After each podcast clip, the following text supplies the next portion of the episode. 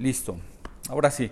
Bueno, hemos estado estudiando, quienes no han tenido oportunidad de estar con nosotros, hemos estado estudiando la carta a los filipenses, esta carta en el Nuevo Testamento para quienes nos siguen. Eh, le escribe Pablo y vamos a darle lectura para que te prepares Filipenses capítulo 3 versículos del 17 al 21. Vamos a estar hablando de lo que sería la ciudadanía celestial. ¿De acuerdo? Filipenses capítulo 3, versículos del 17 al 21 para que lo tengas a la mano.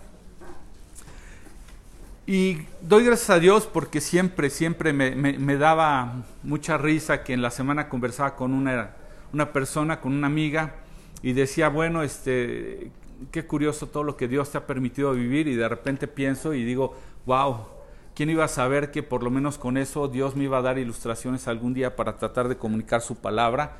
Y le doy gracias a Dios. Y, esta no es la excepción acerca de la ciudadanía celestial. Te platico que Dios me ha permitido tener una interacción interesante con esta comunidad en la ciudad de Chicago que se llama La Villita. Verdaderamente quien no ha tenido oportunidad de estar ahí eh, se sorprendería de, la cantidad de personas que hay ahí mexicanas que, que uno no se siente, o sea, en, Estados Unidos, ¿no? Salvo por la arquitectura de las casas, etcétera, pero fuera de ello es tan curioso ver a, al señor vendiendo sus, paletas en su carrito, así como antaño y con sus campanitas, y, ver a la señora con un bote de tamales en la esquina y cosas de estas que uno se sorprendería y diría qué curioso. Y, Dios me ha dado esa oportunidad de, interactuar con personas eh, mexicanas allá en la comunidad de la Villita y he, podido platicar y me doy cuenta cómo ellos, este, pues por una necesidad tuvieron que emigrar, emigrar a, esa ciudad, como a otras tantas en los Estados Unidos. Y pues uno conoce sus circunstancias, están de manera ilegal luchando por tener una ciudadanía, porque pues hay persecución, hay, hay, muchas eh, carencias, hay falta de beneficios. Y, ellos anhelan por, tiempo hacer un trámite, lograr esta, esta situación de obtener la ciudadanía, ¿no? Verdaderamente es complejo. Y yo creo que tú y yo, que hemos nacido en México, quizás algunos que estamos muy agradecidos, que incluso nos llena de, mucho, de mucha satisfacción vivir en un país como México, tal vez difícilmente hemos apreciado en ocasiones la ciudadanía que tenemos como mexicanos. Sí veo amigos este, misioneros que han venido a, la ciudad de Querétaro a servir. Y el poder tener tan solo un permiso para residir aquí y todo lo que conlleva, este, yo veo cómo batallan. Y nosotros pues, simplemente nacimos aquí, vivimos aquí, disfrutamos de lo que hay aquí y punto, ¿no? Pero de esto quiero hablar el día de hoy porque yo creo que en cuanto al reino de Dios, Dios quiere que, que pongamos una atención especial. ¿Qué representa ser ciudadanos del cielo? ¿Qué, importancia puede tener para nosotros? Eso es lo que Pablo está transmitiendo por medio del Espíritu Santo de Dios a cada uno de nosotros y eso vamos a hablar porque necesitamos conocer cómo es que opera esta, esta ciudadanía, ¿verdad? Y en qué forma debemos de reflejarlas hacia otros que están en este mundo, en esta tierra, en tanto nuestro Señor regrese. Entonces de eso vamos a hablar el día de hoy y pues bueno, Dios nos ha estado regalando a través de la carta de Filipenses varias cosas muy preciosas pero te quiero hacer un breve recuento para conectar un poquito la idea. Es que por medio de esta, carta, Pablo nos ha tratado de ubicar eh, eh, en, esa conciencia. Esta carta normalmente es eh, titulada muchas veces en series que se predican o en las mismas Biblias como la carta del gozo. Pero nosotros hemos descubierto, no como, exclusivos, seguramente más gente, pero sí hemos entendido que eh, más allá de una carta que hable o que se centre en el gozo, creemos que es una carta que se centra en la obra que Dios ha iniciado en nosotros. Filipenses 1.6 dice que aquel que comenzó en nosotros la buena obra, es aquel, es nuestro Dios el que comenzó en nosotros y la va a terminar hasta el día de Jesucristo. Entonces Dios está trabajando en nosotros para, como hemos titulado esta serie, para llevarnos a ser como Jesús. ¿Sí? Como Jesús. Es un progreso, es un proceso. Esto va en aumento hasta que el día es perfecto, diría la misma escritura. Bueno, ese es, ese es el propósito de esta serie, ese es el propósito de lo que hemos venido aprendiendo y con ello, por supuesto, que va a detonar gozo, ¿verdad? Eh, cuando nosotros caminamos con esa conciencia de que Dios es el que está haciendo todo en nuestras vidas por medio de su Espíritu Santo, nos debe liberar presión, nos debe liberar mucha condenación. Entonces, producto de ello nos debe llevar al gozo. ¿De acuerdo? Entonces, lo que, lo que estamos viendo es que también Dios quiere regalarnos una imagen clara de la salvación que nos ha entregado. Esa salvación tan grande y tan preciosa que Él nos ha entregado y cómo ese plan de salvación incluye desde un momento en que nos encontramos o nos reencontramos con Él hasta el momento en que podamos estar en su presencia, ¿verdad? Y ese capítulo 3, Pablo nos ubica en su pasado. ¿Sí? En el capítulo 3 particularmente nos lleva a su pasado. Nos habla cómo Él era Él, ¿no? Se, describe como ese... Eh, fariseo de fariseos, circuncidado en el octavo día, ¿verdad? Y, te da una serie de elementos en cuanto al celo, bueno, perseguidor de la iglesia, en cuanto a la justicia irreprensible, etcétera, ¿no? En ese capítulo 3 nos, nos marca cómo era su pasado, un pasado en el que él creía, aún, eh, eh, llamemos lo que en materia religiosa, creía que estaba haciendo lo correcto. Pero dice que una vez que ha conocido al Señor Jesús, todo lo ha dado por basura. No tiene ningún sentido para su vida. Nada de eso le representa algo. Entonces, ese es su pasado, ¿verdad? Después, la semana pasada, eh, pudimos aprender de Pablo cómo nos ubican en el presente, ¿verdad? En esa carrera, en ese día a día que debemos de perseguir nosotros, en donde Él se encuentra y nosotros también nos encontramos juntamente, ¿verdad? Bueno, actualmente nosotros, en su momento Pablo. Vimos cómo varios este, de estos aspectos que tienen que ver con la carrera nos van a ayudar, ¿verdad?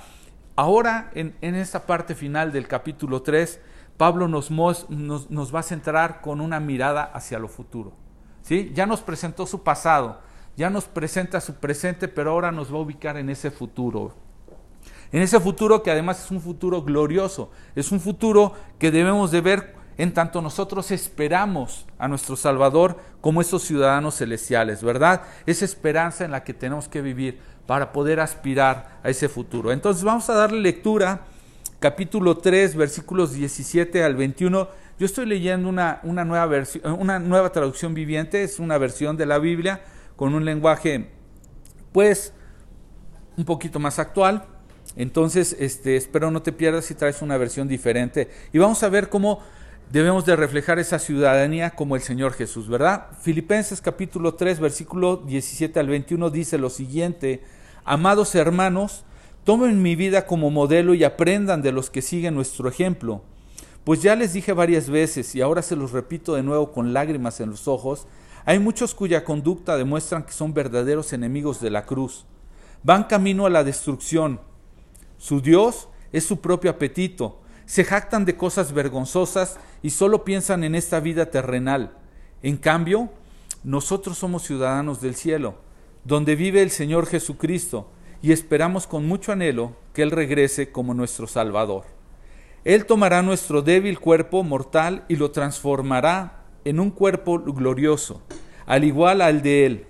Lo hará valiéndose del mismo poder con el que pondrá todas las cosas bajo su dominio. ¿Ok? Entonces, hace dos semanas, si algunos han estado siguiendo la serie, y que por cierto, bueno, para quienes están siguiendo la transmisión por primera vez o están escuchando el audio porque alguien se los compartió, la transmitimos 12.30 los domingos a través de la página de Siguiendo a Jesucristo con los Landarte o de este, la Iglesia Comunidad Nueva Vida en Querétaro. ¿Ok? Entonces, si quieres ver los, los mensajes previos, para ubicarte, hace dos semanas Pablo nos estaba advirtiendo acerca de un grupo específico. No sé si recuerden, él estaba hablando de ellos como unos perros, estaba diciendo incluso como unos malos obreros o estaba eh, mencionándolos como mutiladores del cuerpo. Estos, ¿quiénes eran? Eran aquellos que querían judaizar a la iglesia. ¿Ok? Pablo nos ubica en, en ellos y nos enseña cómo ellos estaban pretendiendo imponer algunas cosas adicionales a la gracia de Jesucristo. O sea, no solamente bastaba con que hubieran tenido una fe en aquello que Cristo había hecho, sino le querían agregar algo más, empezando por la circuncisión.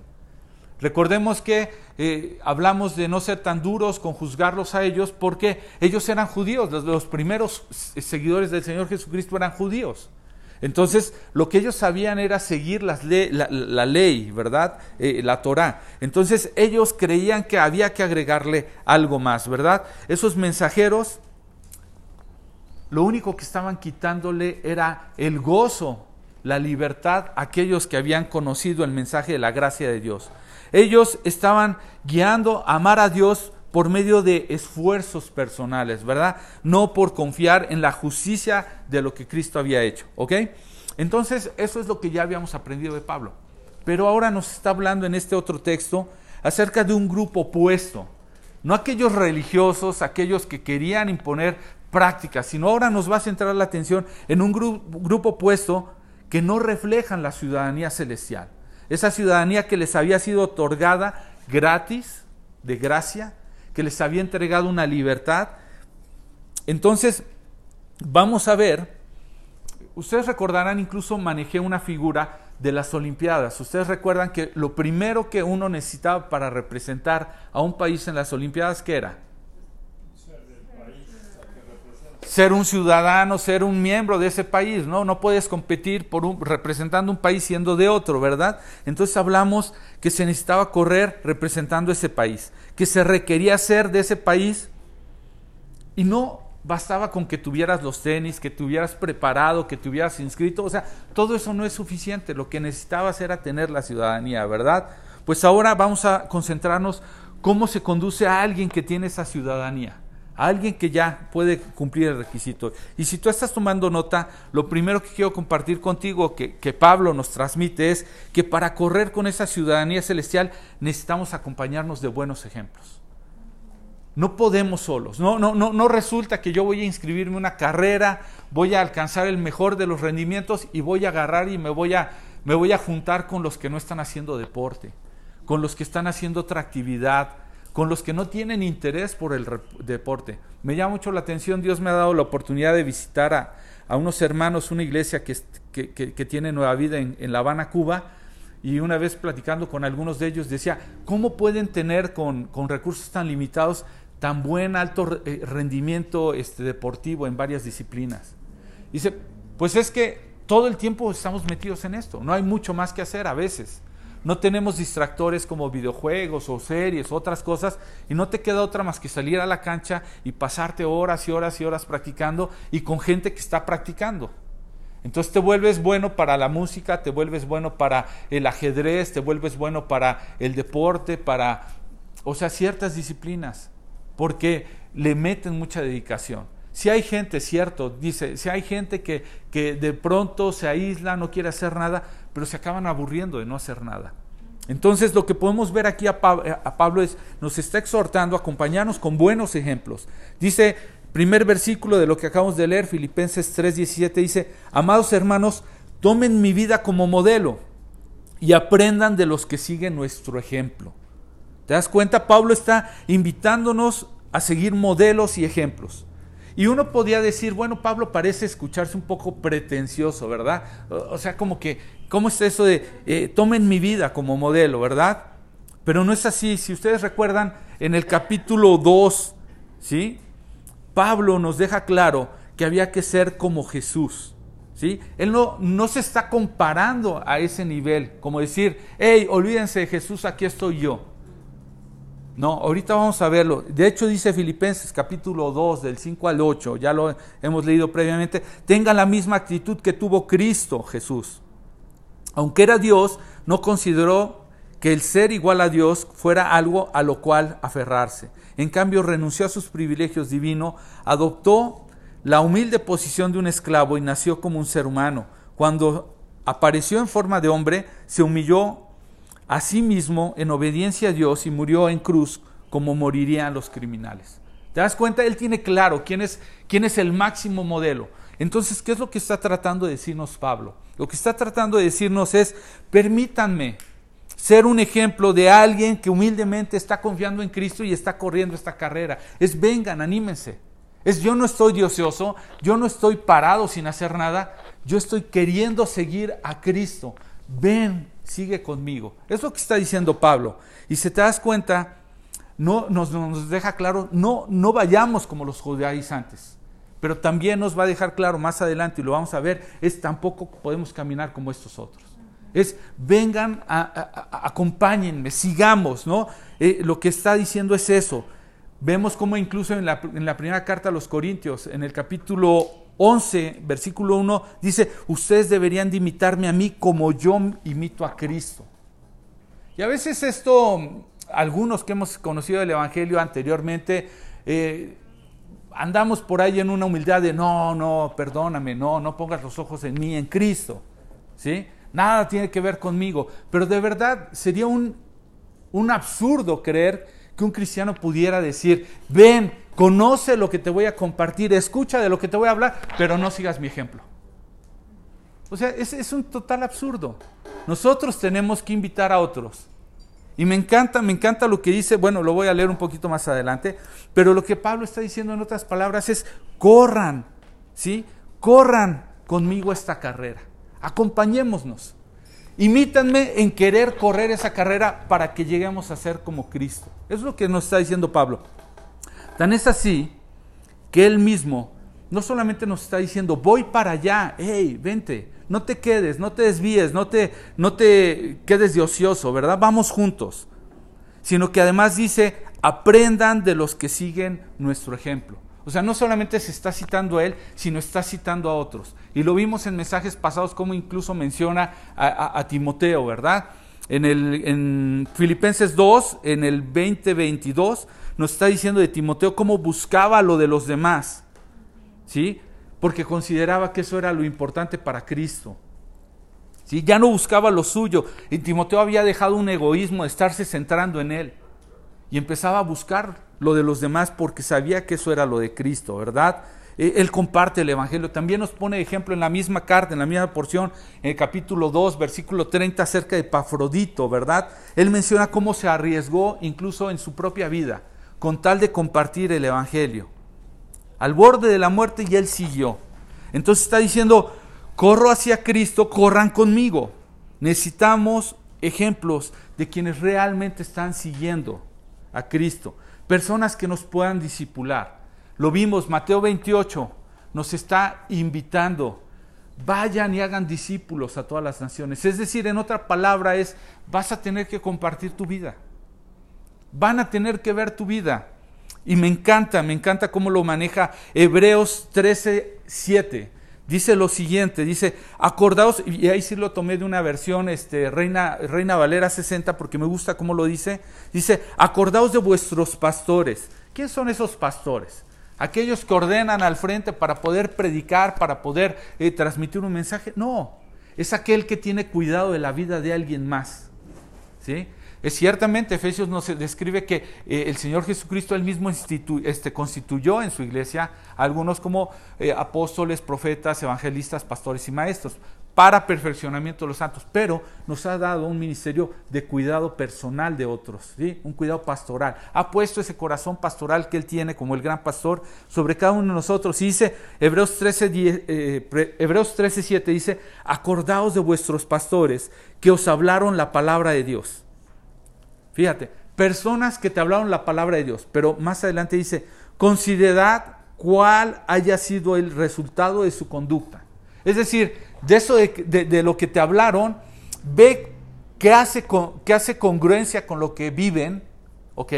No todo lo que hablan va a ser congruencia, pero buena parte debe ir cada vez siendo más congruente. Algunas cosas te las habla, unas y unas empatan, otras no. Bueno, Dice, considera cuál es el resultado de su conducta e imita su fe. Es decir, aquello que va empatando con lo que te dice y con lo que vive, eso imita.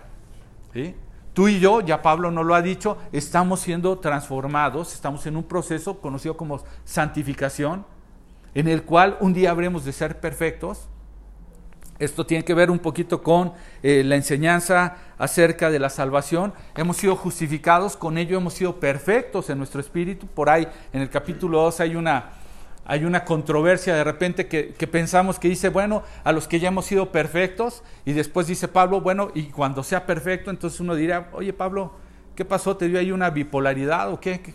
Como que así como digo una cosa, digo otra. No, lo que Pablo se está refiriendo es que ya hemos sido perfectos todos aquellos que hemos sido justificados, que hemos recibido la naturaleza del Espíritu de Dios, hemos sido regenerados ahora. Eh, eh, eh, nuestros genes pecadores han cambiado en el Espíritu de tal forma que ahora ya somos uno con nuestro Dios. Ahí no habita ninguna, es, la total santidad, ahí está. ¿sí? Toda la plenitud de la deidad ya está contigo en uno. Ya somos uno con Dios. Somos perfectos a nivel de espíritu pero nuestra alma está siendo transformada. Habremos de ser perfectos, llegaremos a la altura de Cristo. ¿sí? La justificación nos quita la condena del pecado, aquello que nos acusaba. La santificación nos da una madurez ya como hijos de Dios. De, de, pasar de ser enemigos de Dios, somos hijos y ahora como hijos vamos a adquirir una madurez hasta que seamos como Cristo.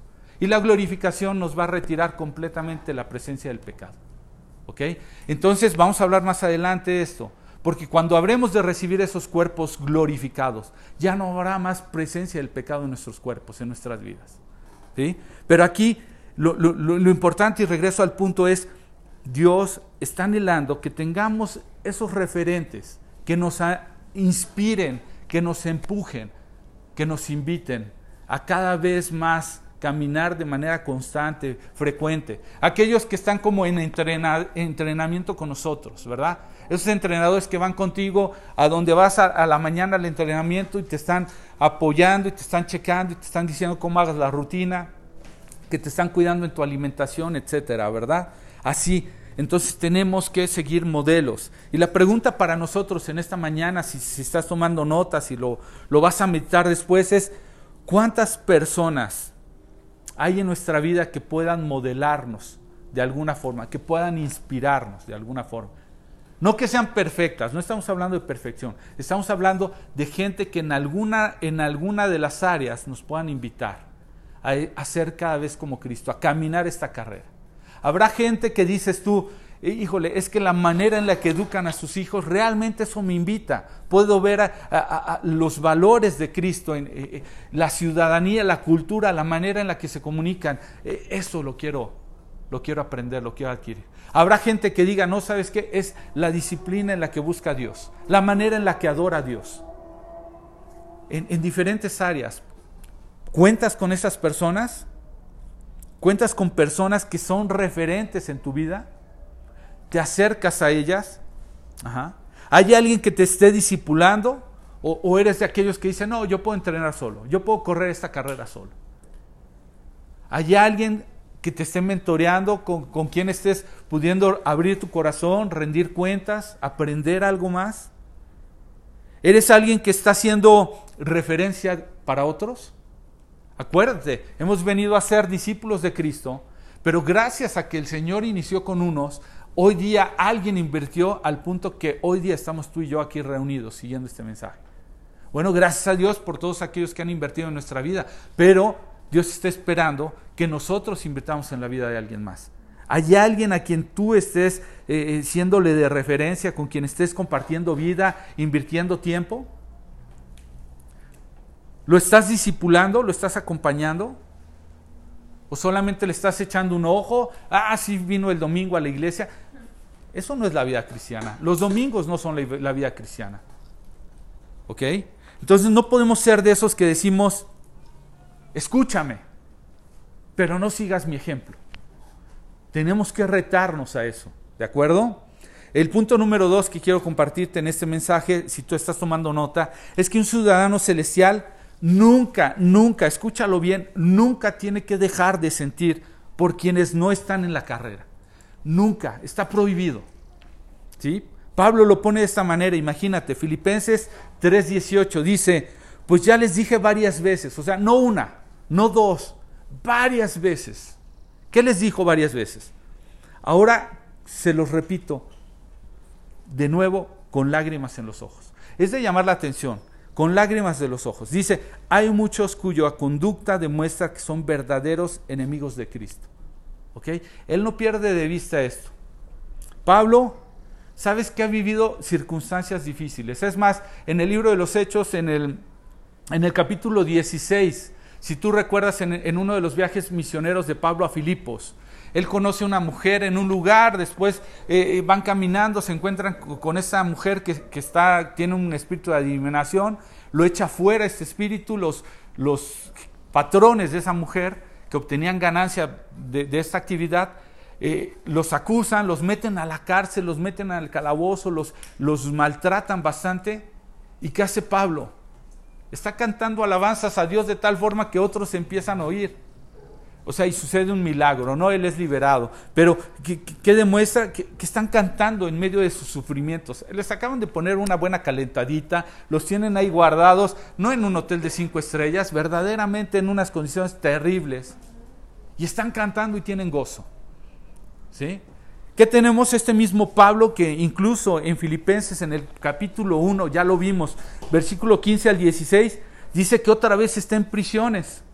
Y eso ha redituado que empieza a tener ganas de compartir el Evangelio al grado de que la guardia empieza a oír del Evangelio.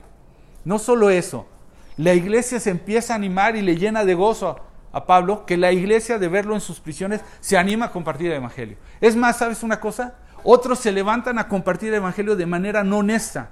Dice ahí el versículo 15 y 16, que lo hacen por, por este, unos por vanidad y otros por otras razones, ¿no? Pero ningunas parecieran puras. Pero dice, están creyendo que van a agregar aflicciones a mi corazón, pero yo me gozo de que Cristo es predicado. ¿Te das cuenta? Pablo se está gozando de todas estas circunstancias, pero qué curioso que ahora no se goza, ahora llora no lloró por sus prisiones, no lloró por sus sufrimientos, no lloró porque otros estuvieran haciendo a la manera no correcta el compartir de Cristo. Llora por qué? Porque aquí lo dice, porque hay muchos cuya conducta demuestra que son verdaderos enemigos de, la cruz. ¿Sí? Eso es lo que le pega a Cruz, eh, perdón, le, le, pega a Pablo. ¿Sí? ¿Y cómo podemos entender un enemigo de la cruz? Bueno, quizás para hacerlo más sencillo, pudiéramos concentrarnos en qué puede ser un amigo de la cruz. ¿Qué puede ser un amigo de la cruz? Ya lo vimos en algunas menciones de Pablo, ¿no?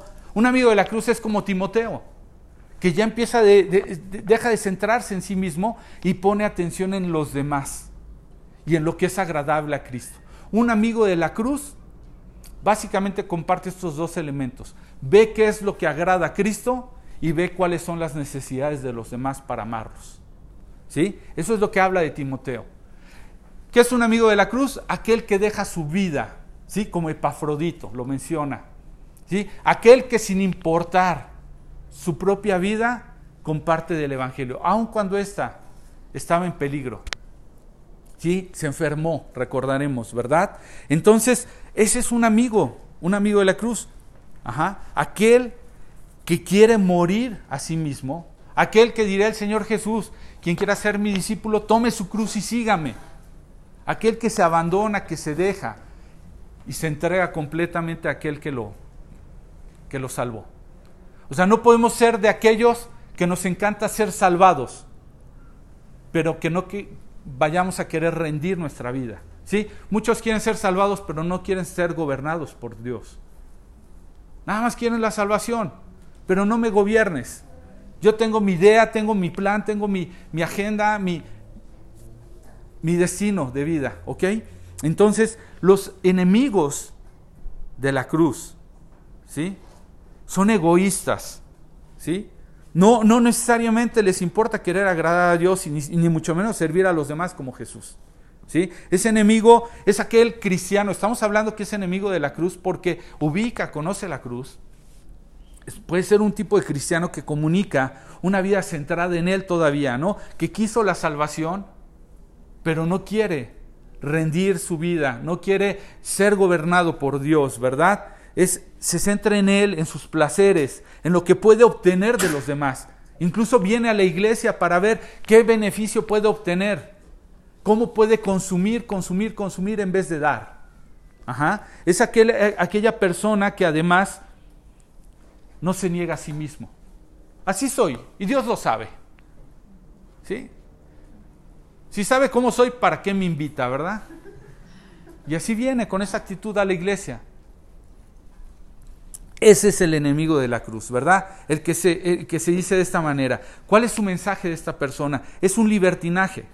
¿sí? Es aquel que dice, puedo ser cristiano sin arrepentirme, sin dejar la vida que he llevado, ¿verdad? No necesito negar el pecado. Ahí está, así soy, así hablo, mira, ¿para qué quieren? ¿Sí? No está dispuesto a, rendir nada, no necesita dejar esa manera de, vieja de vivir, ¿verdad? ¿Por qué? Porque vive completamente para sí. Y vemos, eh, hace dos semanas vimos cómo hay un extremo, que es el legalismo. El legalismo se parece a la santidad, ¿verdad? Esos, esos fariseos, esos representantes de legalismo, vimos cómo imitan la santidad, ¿verdad? Se parece, pero lo único que hace es cumplir las cosas a través de su propio esfuerzo. Eso es lo único que hace el legalismo, ¿verdad? Son intenciones equivocadas. Bueno, también estamos viendo ahora cómo el libertinaje es una imitación de la libertad, pero en el libertinaje, si te das cuenta, aquel que cree que es libre, pero realmente es libertino, está siendo esclavo de sus propias pasiones. ¿Sí? Un día dile que lo deje y te va a decir, yo el día que quiero lo dejo, yo puedo en mis fuerzas, pero muestra esta que nunca lo ha dejado, no lo puede dejar. Vive atrapado, vive esclavizado en todo esto. ¿Ok? Esos que, que creen que es libertad, pero realmente están atrapados en ello. Bueno, cuando nosotros podemos vivir en una, en una santidad, ¿sí? podemos experimentar una libertad. Cuando nosotros dejamos que Dios nos guíe por medio de su Espíritu hacia una santidad, vamos a ver cómo eso va a detonar en una libertad, sin peligro de llegar a un libertinaje, ¿verdad? ¿Por qué? Porque nosotros podemos vivir con una conciencia de quién nos amó y lo que ha hecho por nosotros, de tal manera que reconocemos que todo esto ha sido por gracia. Y eso te debe producir gozo. ¿sí? No te costó. Él es el que te está ayudando. El legalismo el libertinaje, ¿qué es lo que producen? Frustración, amargura, gente que está enojado con la iglesia, con la vida, con las normas, con, que cree que todo esto es un condicionar, condicionar, condicionar. Pero fíjate cómo Pablo está llorando por esos enemigos porque sabe que son una mala influencia, porque sabe que son un mal referente, un testimonio, y llora porque además, peor aún, es, su fin es una destrucción. Lo vamos a ver en el siguiente versículo. Su fin, al final de todo, es destrucción. No es que se van a perder, ¿sí? No estoy diciendo que su salvación se pierde, estoy hablando de que ellos van a perder la oportunidad, van a ser consumidos, van a ser, si es necesario, van a ser destruidos. Es decir, separados por completo. El original de esta palabra de destrucción se está refiriendo a una separación. ¿Ok? Entonces, fíjate, Romanos, la carta a los Romanos en el capítulo 9, versículos 2 y 3. Pablo está diciendo ahí, no sé si recuerdan el pasaje, quisiera ser llamado yo anatema. Es decir, quisiera ser llamado yo un maldito a causa de estos otros. Le habla de sus hermanos en la carne. O sea, él está teniendo claro como ciudadano celestial que no porque él ya ganó su ciudadanía, ya tiene sus, beneficios, ya tiene, este, pues sí, e, e, esos privilegios, se olvida de los que no lo tienen, sino él dice, es más, yo quisiera llegar a esa condición con tal de que estos entraran. Ajá. En Filipenses, en el inicio del capítulo, perdón, en el capítulo 1, en el 22 y 23, él habla de esto que les, que les mencionaba en la oración, no sé qué escoger, no sé qué pudiera ser mejor. Si quedarme a causa de, que todos estos te conozcan o irme, para mí lo mejor sería irme contigo. Pero de saber que hay otros a los que hay que servir, no sé qué escoger. Y es una tristeza que como, como iglesia de Dios, como seguidores de Cristo, no estemos viviendo un dilema de este tipo. No estamos ni teniendo interés por aquellos que no han tenido una ciudadanía celestial, ni teniendo interés por ya habitar nuestra ciudadanía celestial, disfrutar de ella. ¿Sí? Entonces es una pena. Las preguntas para nosotros entonces serían, ¿acaso tienes en mente últimamente alguna persona que alguna vez caminó con Cristo y que ahora no está en la carrera? ¿O eres de aquellos que mejor se, se guarden aquel versículo? No, con esos ni aún comáis. ¿Tienes en mente ¿Qué tan frecuente está en tus oraciones? O mejor te quieres reunir con los que sí están haciendo la carrera, con los que quieren ir contigo, con los que te dicen aleluya, gloria a Dios, amén. ¿Cuánto, cuánto está en tu, en tu tiempo de oración aquellos que ya no están corriendo la carrera? ¿Sabes de historias de gente que ha regresado al camino de Dios? Y das gracias por ellos, porque ya están aquí. Pero mientras tanto nadie fue capaz de estar orando por ellos. ¿Sabes que eh, me gusta la expresión de un, de un predicador reconocido comúnmente popular que dice, somos el único ejército que deja morir a sus propios soldados.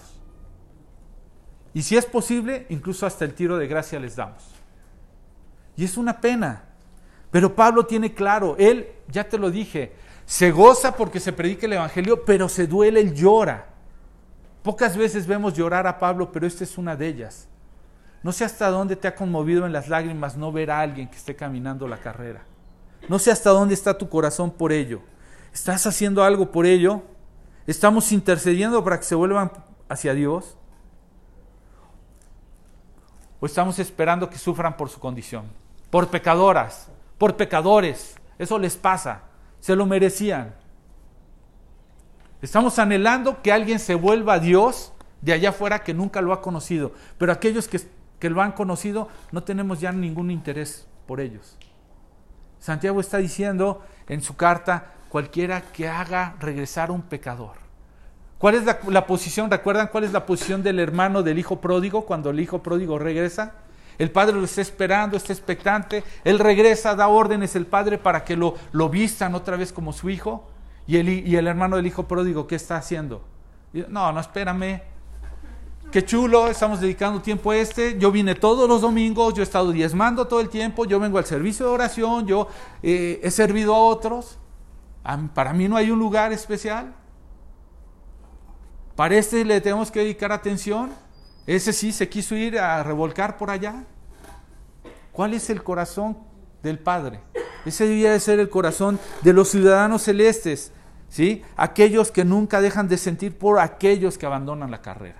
Tercer punto, versículo 19 de Filipenses 3, nos va a enseñar cómo un ciudadano celestial tiene a Dios por encima de todo deseo terrenal. Tenemos que dejar todo deseo terrenal. No podemos tener esa actitud, diría por ahí la, conocida este, comediante, la India María, ni de aquí ni de allá. No podemos ser de esos.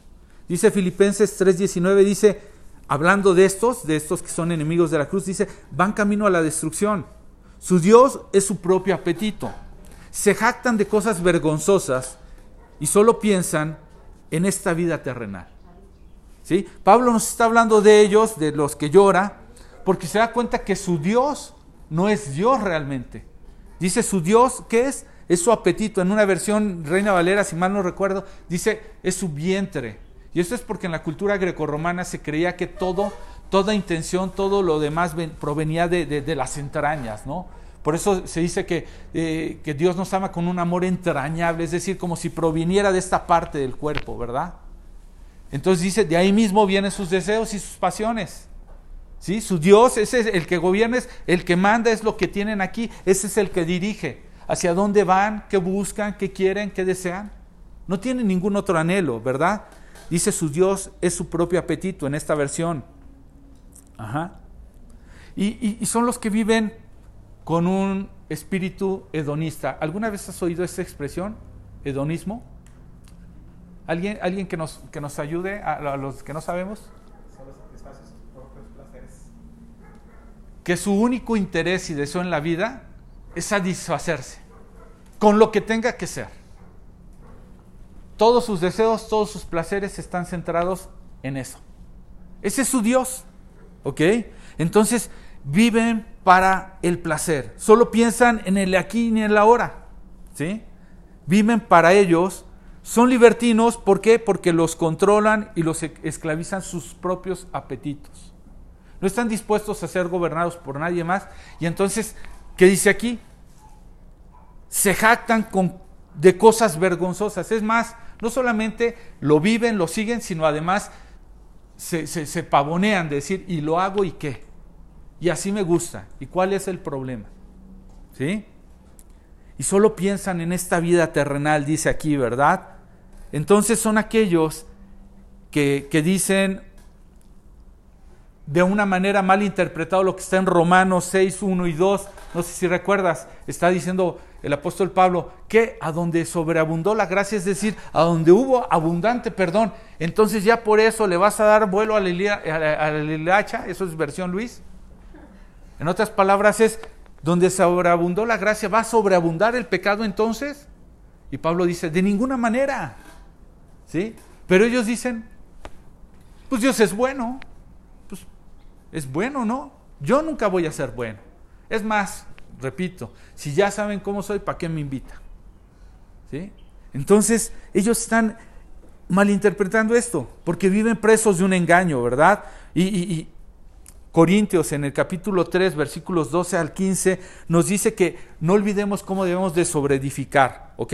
Está hablando de que un fundamento ya fue puesto en nosotros, el cual es Cristo. No hay ningún otro fundamento, es decir, ahí está la base de nuestra vida. Ahora sobre ese fundamento hay que edificar, pero el apóstol Pablo está diciendo en 1 Corintios 3, versículos 12 al 15, dice, el que edifique sobre este fundamento podrá usar una variedad de materiales, oro, plata y joyas, madera, heno y o, paja. ¿sí? Y la figura para la madera, para, para entender una, una manera, de una manera, la madera representa ese esfuerzo humano todo lo que yo pueda hacer por mis propias fuerzas. Tú decides si quieres edificar sobre Cristo en tus propias fuerzas. O con heno, como una figura de una falsa religiosidad, ¿sí? Cumpliendo con normas, con reglas, con servicios, con horas de vuelo iglesia, llamémoslo así, con, con diezmos, ofrendas y otras cosas, o con paja, o hojarasca, en, otras versiones dice. ¿Qué es la, eh, la figura para la paja, la hojarasca? aquellas cosas carnales, esas que dices, pues así soy, así nací y así me voy a morir. Y ni modo, no me muevo de ahí. Uno decide con, qué materiales, oro, plata o joyas, o madera, heno y hojarasca o paja. Pero dice, pero el día del juicio el fuego revelará la clase de la obra de cada constructor que ha hecho.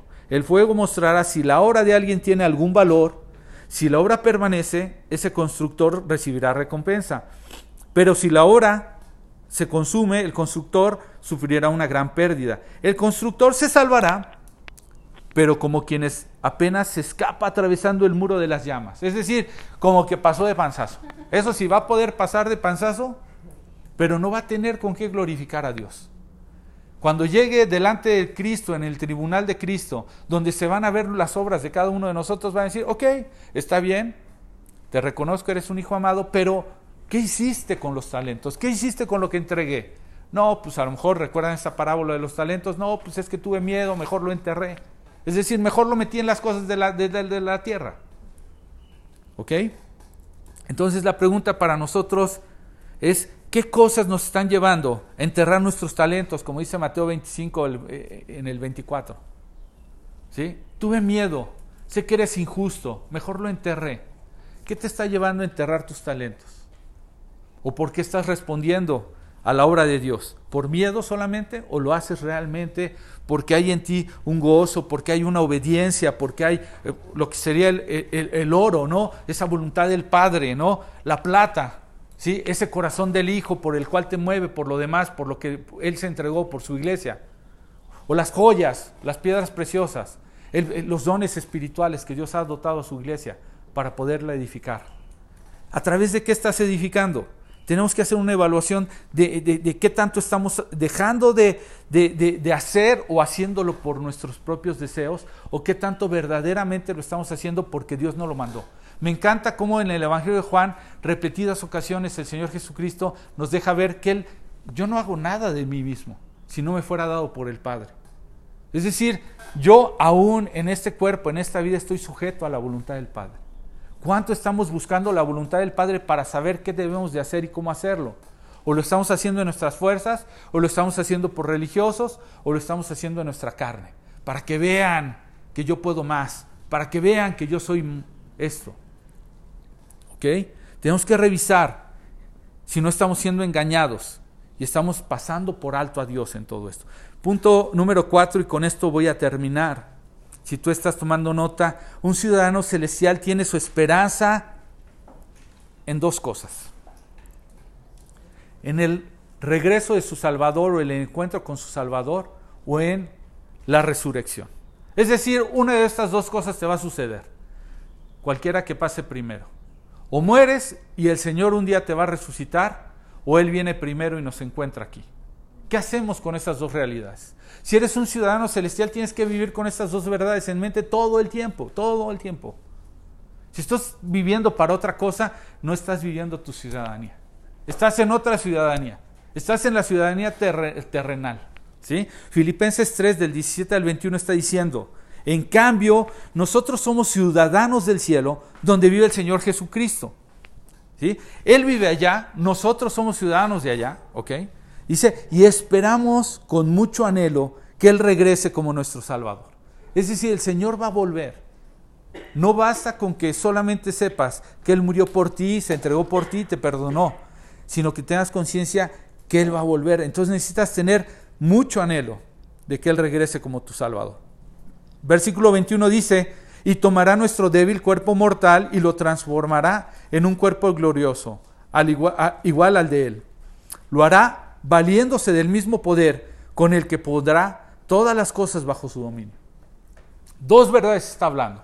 Hay una ciudadanía a la cual pertenecemos en donde no estamos y debemos anhelar ya llegar, o hay un evento que va a suceder que Él tenga que, eh, si, no nos lleva, nos, nos, resucite en su momento, cuando Él lo haga. ¿sí? Esto tiene que ver con una de las doctrinas básicas como todo buen cristiano debes de conocer, Hebreos 6, 1, 2, ¿sí? Cuando dice, vayamos a la perfección, maduremos un poquito, no vayamos otra vez a los rudimentos de la doctrina de Cristo. Y habla arrepentimiento de obras muertas, fe en Dios, doctrina de bautismos, imposición de manos, juicio, eh, resurrección de los muertos y juicio eterno. Ahí está una de las doctrinas básicas. Debiéramos de saber que un día habríamos de ser resucitados. Como vimos también que un día nuestras obras se van a ser juzgadas delante de un tribunal, el juicio eterno, ¿no? Son cosas que debemos de conocer, pero como a veces no las conocemos, andamos por la vida creyendo que venir aquí solamente es venir, cantar, servir, predicar, hacer la limpieza, este, saludar y llamar a los demás de hermanos. O sea, eso no es la vida cristiana. La vida cristiana corresponde conocer bien el llamamiento que tenemos, cuál es nuestra ciudadanía, hacia qué aspiramos, por qué debemos de caminar hacia allá. Entonces, ahora, ¿qué es lo que tenemos aquí? Fíjate bien cómo lo dijo Pablo. ¿sí? Le está diciendo que somos ciudadanos del cielo. ¿Sabes por qué le dice eso? Porque Filipos era una colonia romana. ¿Qué, era lo que hacía todo buen ejército como el romano? Cuando un ejército era muy poderoso, mandaba, conquistaba una ciudad y ¿sabes qué hacía? Dejaba a sus soldados que empezaran a colonizar y ellos empezaban a gobernar. Y de ahí se levantaban emperadores o se, levantaban este, eh, pues los gobernantes. ¿sí? ¿Y sabes por qué lo hacía? Porque él sabía que si estos soldados regresaban con toda esa bravura, con todo ese éxito, con toda esa valentía, se podían un día organizar y entonces derrocar el mismo gobierno romano. Entonces mejor los dejaban establecerse en sus propias colonias y ellos empezaban a gobernar. Entonces se volvía una colonia, en este caso una extensión de Roma empezaban a hablar, a vestir, a, conducirse, a sujetarse bajo las leyes romanas. Entonces eso es lo que sucede. Empezaban a adorar al César. ¿sí? Era, era, un, era, un, requisito de cada una de las colonias. Entonces los romanos sabían esta verdad y entonces tomaban posesión del lugar.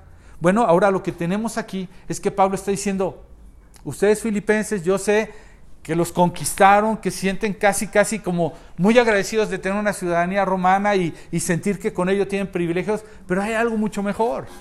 Hay una ciudadanía celestial, a esa es a la que pertenecemos. Es lo que le está diciendo a los hermanos de Filipos. Es, ahora lo que tenemos es una ciudadanía, ¿sí? Que es celestial. Y era como lo dice eh, la segunda carta a los Corintios en el capítulo 5, 20, ¿sí? Dice, así que somos embajadores, ¿sí? ¿Qué es un embajador? ¿Alguna vez te has preguntado qué es un, cuál es el papel de un embajador? Como un representante en otra ciudad o en otro país. Y lo que trata de representar es nuestra cultura, nuestros valores, lo que nos rige, la manera que tenemos de, de convivencia, de regularnos entre leyes. ¿Ok? Eso es la, eh, la, tarea de un embajador. Y según de Corintios, Pablo en el capítulo 5, versículo 20, está diciendo, así que somos embajadores, es decir, no somos de ese lugar, sino vamos en representación, dice, en nombre de Cristo. ¿Y cuál es nuestro papel? Dice, como si Dios rogase por medio de nosotros. Os rogamos en nombre de Cristo reconciliados con Dios. Para eso fuimos puestos. Ese es el anhelo que debemos de tener como el de Pablo, no dejar que alguien no se reconcilie con Dios en tanto estamos aquí, modelar con nuestra vida que nosotros somos reconciliados, pero que anhelamos que otros se reconcilien con Dios. ¿Sí? Ojo, dice, somos embajadores, no conquistadores. ¿Cuántos casos no conocemos de gente que quiere llegar a conquistar en su familia? No, es que ahora tenemos que hacer esto y ahora se hace de esta manera y tratamos de imponer y tratamos de eh, gobernar y conquistar y no. Un ciudadano, ¿sí? De un lugar que es enviado en representación a otro lugar para reflejar la cultura de ese lugar al que pertenece, cómo vive, cómo come, cómo habla, cómo viste, cómo se comporta, cómo se conduce, ¿sí? Lo que Pablo está hablando es que debemos de reflejar la vida del cielo aquí en la tierra. ¿Sí? Si tú crees que la vida en el cielo va a ser estar como una especie de túnicas y una arpa y eternamente así con una voz más agudita y mejor entonada que la que acabamos de tener hoy, no, va a ser tu misma vida, pero ya no vamos a tener a nadie que compartir, entonces tenemos que aprovechar. Es tu misma vida de alguna manera porque Cristo te está, es decir, Dios te está forjando, te está llamando a ser como Jesús. ¿Para qué? Para que estés listo para poder vivir una eternidad, desde ahora. Entonces, eso debemos de tener en mente. Pablo nos está hablando de que debemos de reflejar la vida en el cielo aquí en la tierra. ¿sí? Y esa debe ser la motivación más grande para poder vivir esta carrera. De otra manera no. Dice, esperamos con mucho anhelo que regrese nuestro Salvador. ¿Sí? Ya no bastará una oración como el Padre nuestro en Mateo 6 que diga, que venga a nosotros tu reino y que se haga tu voluntad, aquí en la tierra como en el cielo, sino es, ya lo vimos, ya se hizo. Y a mí me gusta que en San José, cuando iniciamos la iglesia allá en San José con otros hermanos, mandé imprimir una lona que tiene que ver con uno de los últimos versículos de tu Biblia. No sé si tengas en mente que dice al final tu Biblia, casi con lo que cierra el mensaje de Dios. Ven sin Señor Jesús. el Espíritu y la iglesia dicen ven. Amén. Ven Señor Jesús. Ese debería de ser el anhelo. No estamos aquí ni hemos sido alcanzados para vivir con anhelos terrenales. Estamos aquí para anhelar la venida de nuestro Salvador. ¿Cómo podemos evitar entonces el libertinaje? Viviendo con mucho anhelo de que Él regrese como nuestro Salvador, viviendo el aquí y el ahora, pero con una mirada expectante a la eternidad. ¿Sí? Eso es lo que está sucediendo. 1 Corintios capítulo 3, 12 al 15 dice, el que edifique sobre este fundamento va a poder hacerlo con oro y plata y joyas. Ese fundamento es el que edifica. Si tú lo que haces lo haces porque Dios lo mandó, lo haces mientras Él viene y con la esperanza de que Él va a venir y que si no viene te va a resucitar, entonces estás edificando correctamente con oro, plata o piedras preciosas. Ajá. Y sabes una cosa, voy a detenerme tantitito, tantitito te toma un poco más de tiempo, porque creo que es tiempo de puntualizar. No sé si te ha pasado o has escuchado o has visto en otros lados que hubo como que un resurgir de esta, de esta tendencia de estar predicando la, la venida del Señor Jesucristo. Obviamente por los sucesos, por las cosas que suceden. Hay rumores de guerra y algunas señales de las que habla Mateo 24 muchas veces, ¿no? Empiezan a haber focos, ¿sí?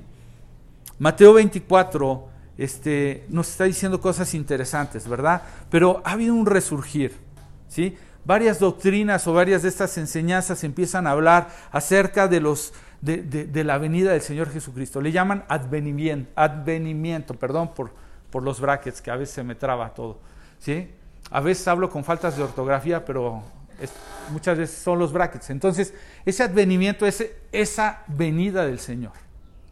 Y de repente hay gente que empieza a hablar y a hablar y ya estemos atentos y, no sé, quienes vivieron el Evangelio por ahí de los que sería 70 a los ochenta y tantos, no sé si recuerdan gente dejando casi que las escuelas, los trabajos, porque ya iba a venir el Señor Jesús. porque ya va a venir y, grandes vigilias y, y, porque en cualquier momento nos agarra. ¿sí? Yo no sé si recuerdan, pero hay varias de estas doctrinas que hablan de este advenimiento, de cómo va a ser, si va a ser, no sé si has oído de esto, si eres muy nuevo en esto, que si va a haber un rapto, que si no va a haber, que si va a ser, este, va a haber una tribulación que describe la Biblia, que si el rapto es antes, que si es después, que cómo va a ser. Hay varias enseñanzas al respecto. Ahorita no voy a tocar el tema, pero una de ellas es que el Señor Jesús va a regresar y va a ser precedido este regreso por un rapto, ¿ok?